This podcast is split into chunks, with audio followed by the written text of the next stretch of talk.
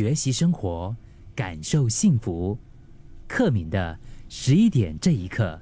我最近看到有一个研究说到，如果是你突然跟老朋友、旧朋友，嗯，可能是很久没有联系的那种，比如说小学同学、中学同学之类的哈，那个时候特别好的朋友，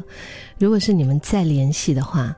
尤其是大家很久没有交谈和见面的老友，就是在见面之后，对方的感觉会特别美好。其实我也挺相信的，我觉得当你再度联系上昔日的老朋友的时候，可能自己也会有意想不到的收获和感和感觉吧。你最近有这样子的体验吗？你可以跟我分享哦。我们的 WhatsApp 号码八八五幺零零三。刚刚提到这个研究，它是由美国心理学会发表的。研究人员就说，我们人类基本上是社会动物，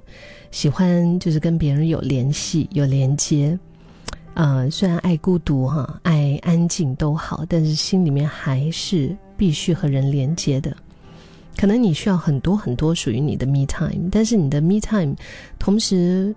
嗯，你心里面可能惦记着一个人，或者是你们两个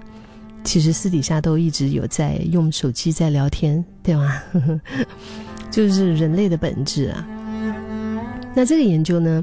他们找来了大概六千名的参与者，就进行了一些实验。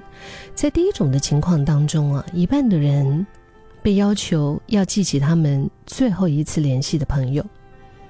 然后以七分制去评定对这些朋友的感激的程度，那就是呃一分是最低分，如果是七分的话呢是最高分。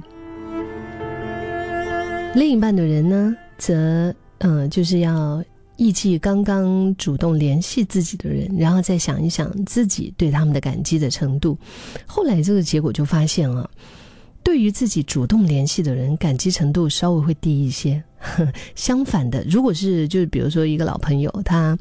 就是主动的联系你，那你心里面对那个朋友的感激会大很多，就是你是充满着大大的感激的。我觉得。这个事实其实很明显嘛，是吧？就我们每个人都渴望被联系，被就别人惦记着，不管是什么样的方式啊，可能他就 message 你啊，call 你啊，被找啊等等之类，也是，就是你会觉得说，哦，OK，原来这个朋友心里面有你，对吗？他有挂念着你，这是一个非常重要的关系。很有趣，他们还有另外一个实验更加直接，就是参加者呢就被邀请要给自己长时间没有见面和交流的朋友送上小礼物啊，然后收到礼物的人呢会写下自己的感激的程度，然后再一次我跟你说，再一次就是证明了收到礼物的人他们会哇，他们那个感受、那个惊喜、那个感动的程度是非常大、非常深的，嗯，而且。参与实验的人，他们真的是大大的低估了他们主动送礼物对另一个人的意义。他们就觉得，哎，就可能这个朋友已经一两年、两三年、三五年、十年没有见面，然后突然我写了一个卡片，或者是送了一份礼物给他，可能他们自己就是没有预想到说，对方的那个感动度竟然会那么高。其实这很正常啊，像我们有时候我们也以为自己。做的一些事情可能是微不足道的吧，但是小小的举动就已经会令朋友非常的感动了。这个研究得出的结论其实也是清楚的告诉我们说：，诶，如果你主动的去接触一下老朋友，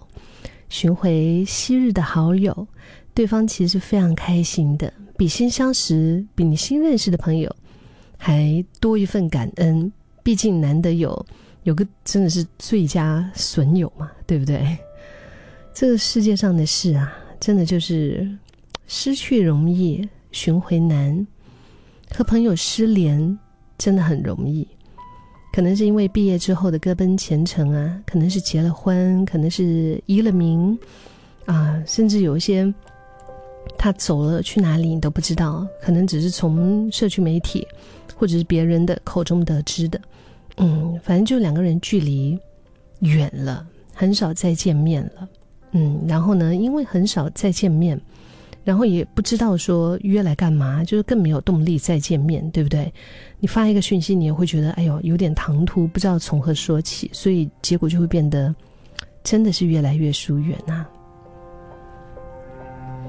周星驰不是说过一句话，他说人生有个真正的朋友真的很好。